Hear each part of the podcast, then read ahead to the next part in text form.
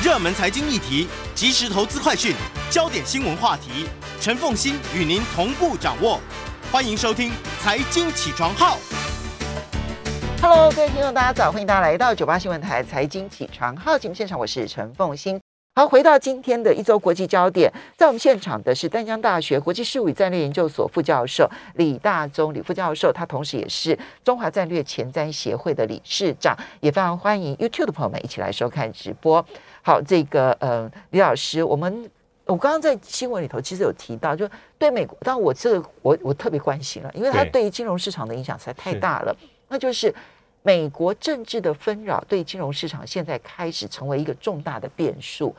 三件事情，一个是政府部分关门，上个礼拜呢暂时的解除了，它解除到十二月三号。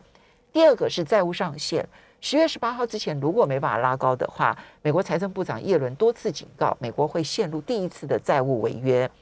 第三个就是呢，到底拜登的预算要怎要会不会通过，要怎么通过？嗯这三件事情，美国国会到底情况如何？对，目前看起来这也是上个礼拜我们看到美国在国会里面的大戏，呃，包括拜登希望能够去亲自去国会的民主党党团能够去游说，但是目前看起来只有一项是达到目标，就是暂时的这个支出法案，而且是在九月三十号，几乎是最后的时刻，呃，参院、众院分别用多数通过，然后拜登在最后几个小时之内签署。所以暂时化解了燃眉之急，就是不会让联邦政府关门的事情再度发生。但是这个燃眉之急的解，也只是到十二月三号为止。好，因为我们知道上一次二零一八到二零一九年的，在川普执政时期的联邦政府关关门，也是让大家记忆犹新。嗯，从一八年十二月到二零一九年一月份左右，那时候是关了三十五天，影响很多政府的运作。那其实是跟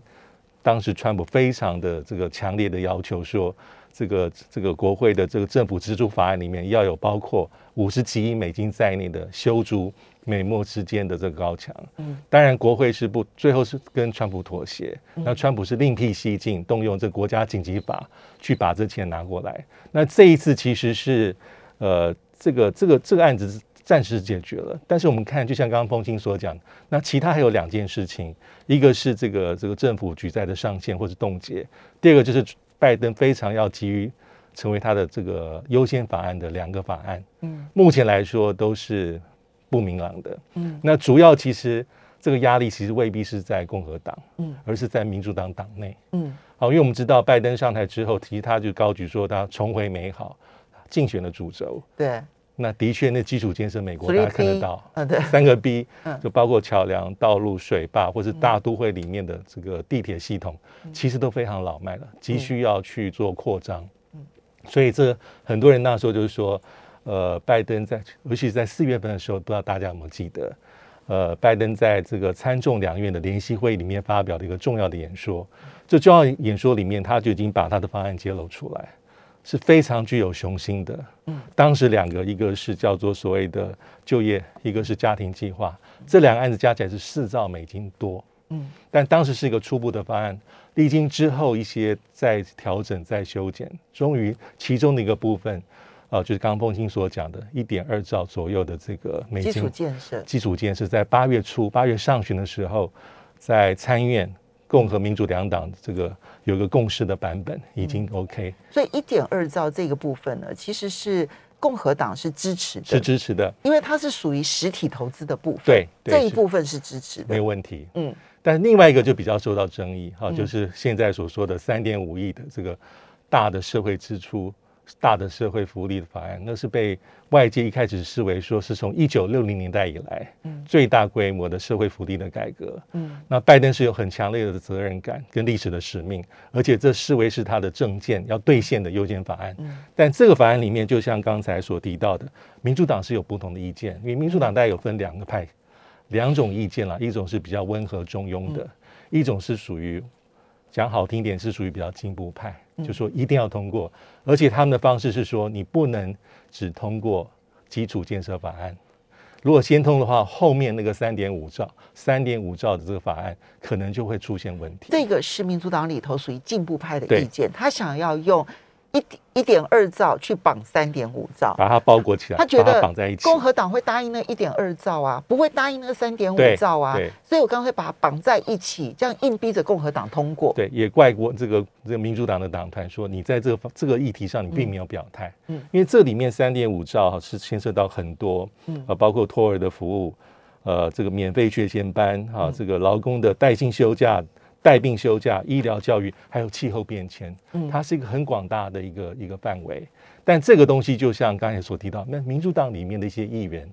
啊、比较是属于温和派，他认为说这个钱太大，为什么？而且既然其实都符合民主党他们想要做的，不管是气候对变迁的，或者是社会福利的、社会安全网的，那么既然都符合他们的政策，那为什么他们反而反对三点五？而且他也因为后面那个裁裁员的筹措，基本上跟增税，尤其是一些重大的增税是相关。因为按照拜登原始的方案，在四月份所提的那两个大的方案里面，分别要透过八年跟十年的税制改革的计划来筹措。嗯，那这一点其实让比较温和的民主党人虽然是支持所谓的社会福利政策，但认为这方法太激进，嗯。而且他的方案太大，尤其是跟共和党的想法有点接近，因为这两年才在做大规模的经济纾困，其实美国已经花了非常非常多的钱，嗯。那在这个时候再提三点五兆，其实非常的危险，嗯。啊，所以说温和派的议员就跟外界表达说，他说其实这东西不急，嗯。你不需要一步到位，一下提出三点五兆，你可以就像刚刚讲，你先瘦身啊，嗯。先缩减啊，可以在国会里面取得共民主党党内先有共识，你才能去跟共和党来做谈判。嗯到目前为止，民主党内，光光是民主党内到底达成共识了没有？你看那个拜登风尘仆仆，特别跑去党团，嗯。因为原本那个佩洛西是要压在九月底要表决，嗯。那最后谈了一待一个四十分钟，嗯没有办法取得共识，所以临时把这个表决给拉到后面，所以未来可能还要经过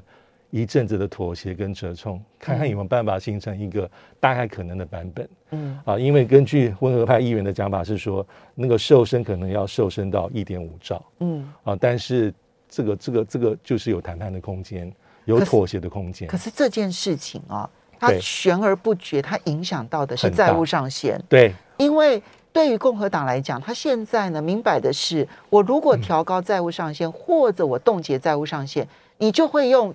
赶鸭子上架的方式，通过那三点五兆加一点二兆的基础建设。共和党这边是非要阻挡到底不不可，所以你民主党这边没有共识，没有办法就支出的部分达成共识，这边共和党他更是反对到底。对那债务上限不就更困难了吗？债务上限现在在美国内部的讨论的情况究竟是如何？到底有到底十月十八号之前，因为甚至于美国的民主党在参议院的领袖舒默，他甚至于嗯说、对，不能等到十月十八号，因为十月十八号就是下下个礼拜了了嘛哈。嗯那，么这个礼拜就要让他通过，有有机会吗？应该是说，其实民主党最早打的算盘是，因为刚讲到政府关门，他本来想是政府关门的临时支出法案去绑所谓的这个举债上限的这个这个法案，嗯。但是其实共和党也很清楚，他绝对不会让这个事情成真，他要说分开处理。嗯。所以最后在九月三十号，两党是有共识的，就是在最后一刻达成共识，支出临时支出法案先让你过，可是债务债务上限的法案，共和党基本上就把它独立处理。那独立处理，共和党的意思是说不可能。嗯。所以这几件事情哈，共和党立场是基础建设是 OK，嗯。临时支出法案是 OK，但是川拜拜登的那那个这个呃刚讲的这个大的社会福利计划，它是就挡在最后，嗯，但是他知道这是卡了这个拜登的一个这个这个致命伤啊，对，对，因为这是他的政见，他要嗯兑现，而且拜登是下了政治的豪赌，再加上明年十一月、明年明年底的时候要进行其中选举，所以这些都是伤害很大。那目前来讲，民主党的讲法是说，你共和党也很糟糕，因为在川普执政时期的时候，你们有三次是支持投票去去这个冻结这个债务的上限。那为什么现在换成拜登政府执政？你的态度就是举各式各样的理由来去阻挠、去阻挡，所以这是民主型民主党的讲法是说，在这个议题上，共和党还是有非常多的一些党派的立场啊，不愿为了大局。所以我们要稍微休息一下。等一下回来之后呢，我们要不要大胆预测一下，到底十月十八号之前，这个大限之前，美国共和民主能不能达？欢迎大家回到九八新闻台财经起床号节目现场，我是陈凤欣。在我们现场的是淡江大学国际事务与战略研究所副教授李大中，也非常欢迎 YouTube 的朋友们一起来收看直播一周国际焦点。好，所以我们要要做个结论了哈，因为现在看到美国政治上面的纷纷扰扰，它导致了其实全球的不确定性变得非常的高。那要有两个很重要的猜测哈。好，水晶球打开来，这样。第一，最重要的是，美国的债务上限在十月十八号，因为它是下下礼拜一，所以在下礼拜五之前，到底能不能够冻结，然后解除这一场危机？嗯第二，拜登的这个重回美好未来这一个方案啊，然后是 back better 呃 world 啊啊 build Build better, better. OK, OK. 这个这个这个预算三点五兆的预算，它会是它能通过吗？啊，因为不只是民主党内部要先形成共识，到最后共和党是全面反对到底的这两件事情。我觉得这个预算举债的上限的议题应该比较有可能。啊，因为可能它的影响非常重大，包括耶伦的警告，其实不是空穴来风，因为可能造成美国历史上第一次的债务违约，影响美国的大家对美国的信心跟信用，同时影响到美国经济的后遗症，后坐力非常强。但是对于所谓的法案，尤其是大的社会支出法案，我觉得可能要再花更多的时间去做解决，可能没有办法那么的快，可能。前这前一个议题可能到最后到最后一刻，可能两党会形成一个共识，就像是临时支出法案一样。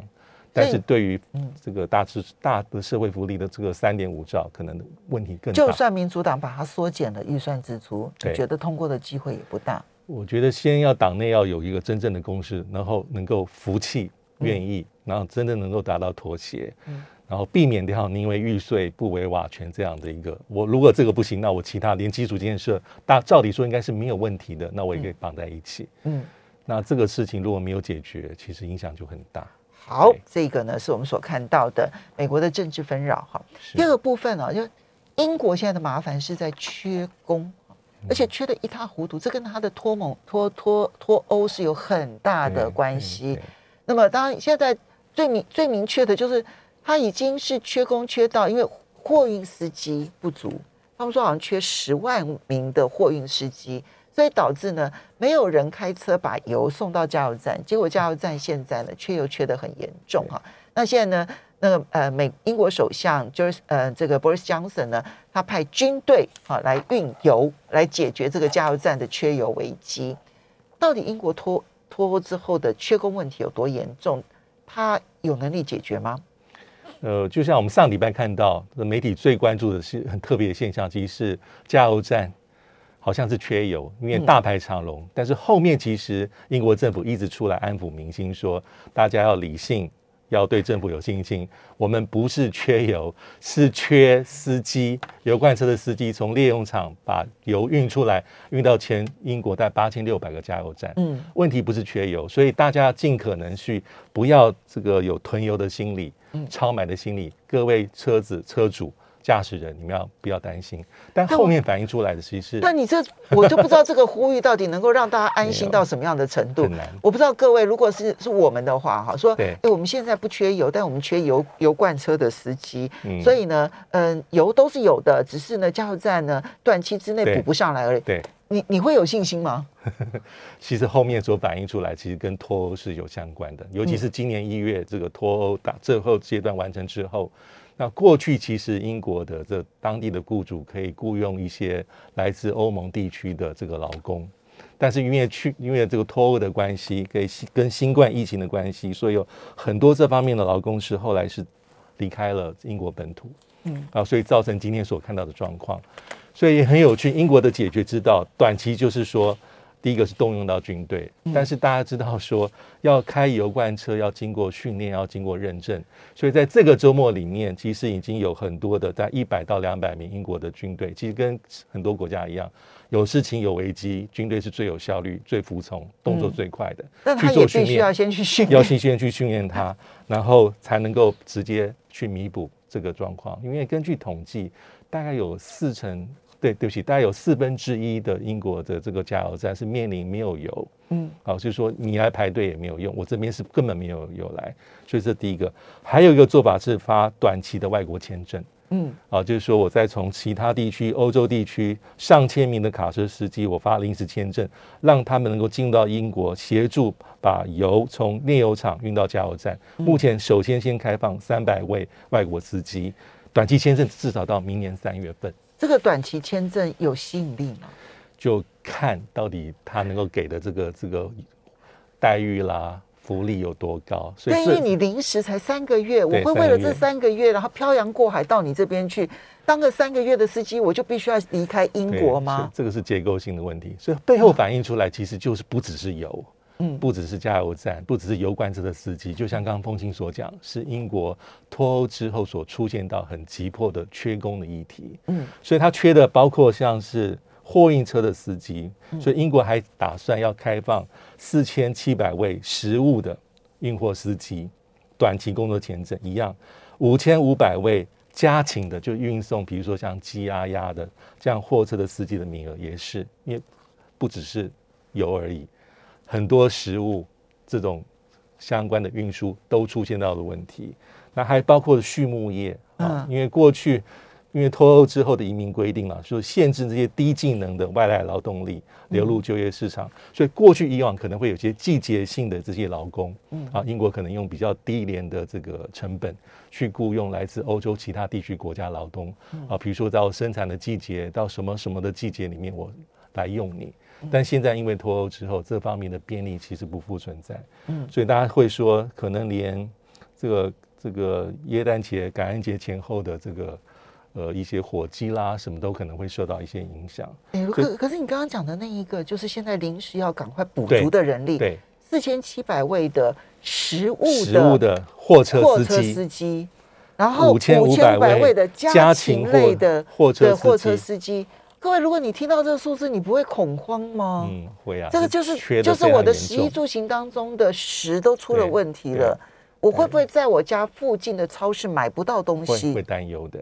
嗯会担忧，因为这是临时的政策，而且是只是提供短期的方案。嗯那最主要的源头还是跟脱欧有关，就是没有办法，英国当地的雇主没有办法像过去一样这么自由去聘用来自欧洲地区的劳工。那你这这方面，假设你不能这样自由聘用，那可能这些人力劳动力的补足要靠英国本土来补足，嗯，但是可能会出现一些短期之内我没有办法补上来的问题。好，因为 Boris Johnson 他是脱欧大将，对。所以他不太可能说，因为现在的缺工，他就说啊，那我们不要了，我们还是回到这个这个加入欧盟，他不可能，好，不可能。这是第一个他不可能的事情。对。第二个事情是呢，他当初呢脱欧的诉求其实就是这些外来的移工抢了我们英国人的工作，对，所以他现在呢要开始把整个政策改变，然后我要对这一些移工呢开始大量的发长期签证，我认为他也不可能。嗯，所以他都要用短期签证来解决现在严重的跟人们食衣住行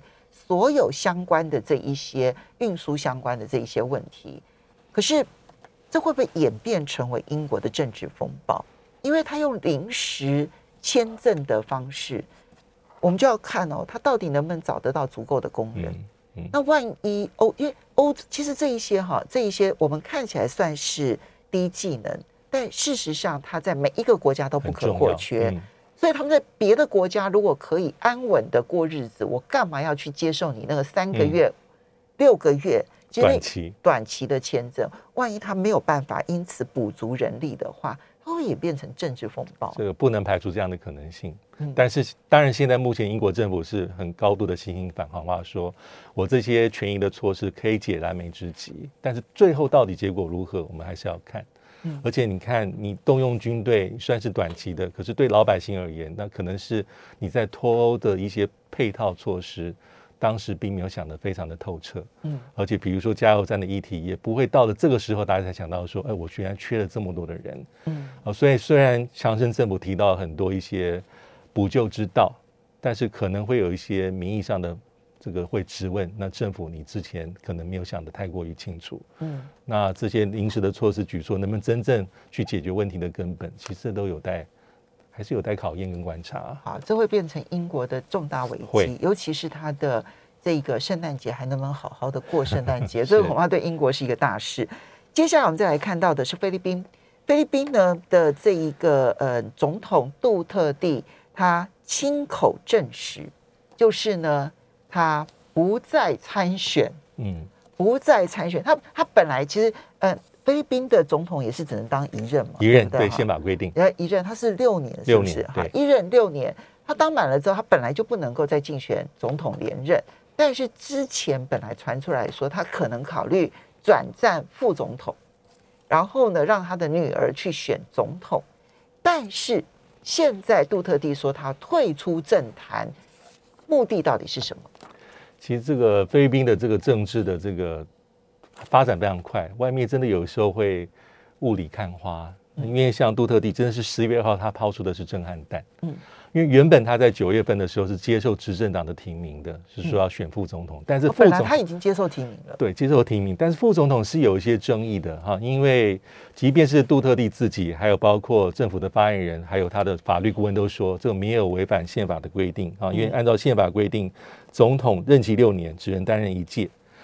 但是这次杜特地说的是，我要去做的是副总统，竞逐副总统的宝座。但是根据民意调查，大概有六成的菲律宾人说，这个有点有点小问题。嗯，他虽然是你走的是一个，就等于是你走一个开一个小门，嗯，走的是捷径，你走的是法律的巧门。巧门，所以说，除非透过修宪，否则大概有六成的民众说，你这样还是有些争议的。嗯，好，就是你在规避一些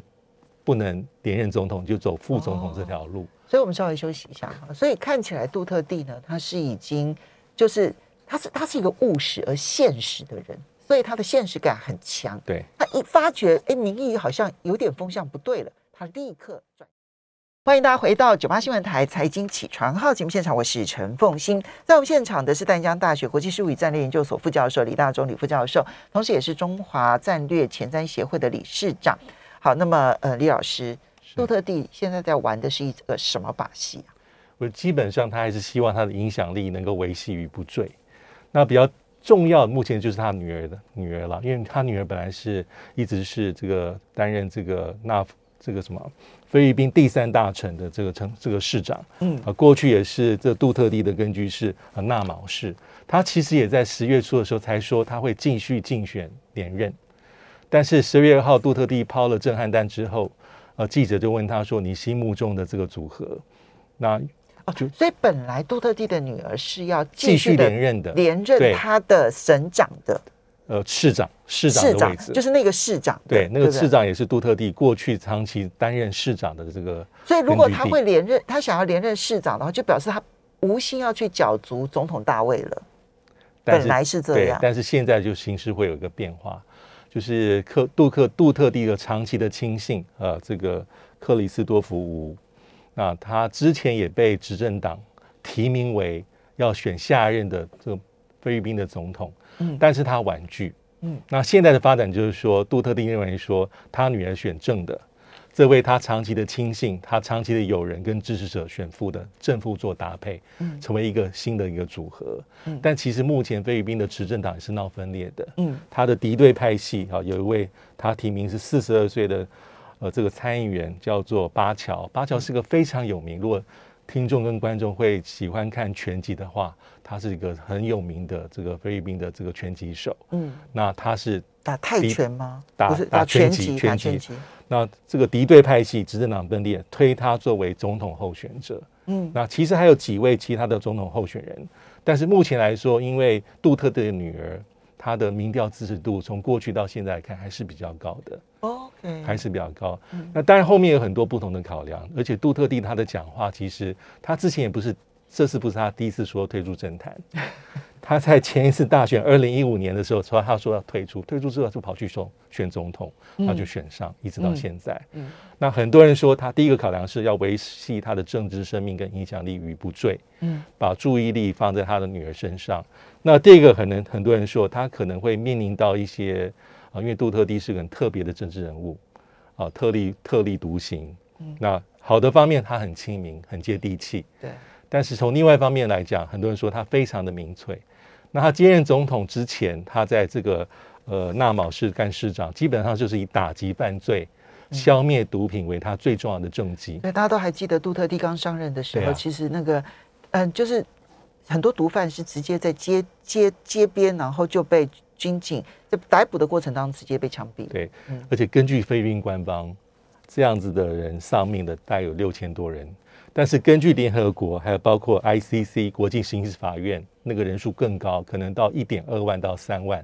所以前一阵子就在没有多久之前，ICC 国际刑事法院才说我要调查杜特地这方面滥用公权力，或是滥杀，或是人权违反的问题。那杜特地的反应也非常强烈，他说：“我绝对不会容许 ICC 的调查人员进入到菲律宾，不，我不会让他入境，而且门都没有，我也不会配合调查。”嗯所以有一种讲法是说，呃，杜特地为了在退出政坛之后，可能面临到的一些国际的一些质疑，还有扫毒官司缠身，所以他希望能够支持一个能够保护他的候选人。嗯那这候选人当然也可能是他的亲信，嗯呃，这个克里斯多福吴，但克里斯多福吴他也被殖民民这个执政党的这个派系提名为总统候选人，但他是婉拒了，嗯所以他是屈，他认为说我选副的就可以，哎你看，你没有觉得这场戏好复杂很哦？复杂。就执政党其实提名的是杜特地的亲信，理论上杜特地应该要相信他，对，但是呢，他的亲信之所以能够成为亲信，就是很知进退。他就说我不要选总统，很忠但诚的。我等到杜特地不要选副总统的时候呢，我就去选副总统。哇，这个克里斯多福吴，他确实是对杜特地很忠心。女儿出来选总统，而且女儿其实她不是执政党，她之前成立一个是自己的政治联盟，她跟杜特地所属的政党是有分别的。嗯所以目前的政治发展来讲，可能到最后尘埃落定，我们再来看嗯啊，因为因为杜特地他的这个有时候是有点反他的反复复性很很大，高很高嗯，但他又是非常受到争议。嗯其他很很特别的地方，谁都骂过。从巴哈马到天主教教宗方济各，到联合国秘书长，都曾经 只要说过他人权记录不佳的，他都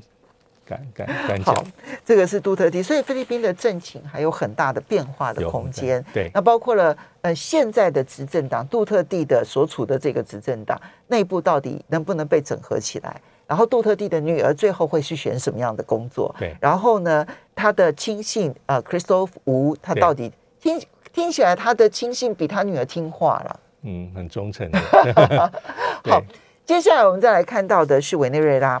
委内瑞拉呢，最近其实为了要摆脱恶性通膨，所以把它的货币啊的面额从十月一号开始啊，直接的砍掉六个零。嗯，那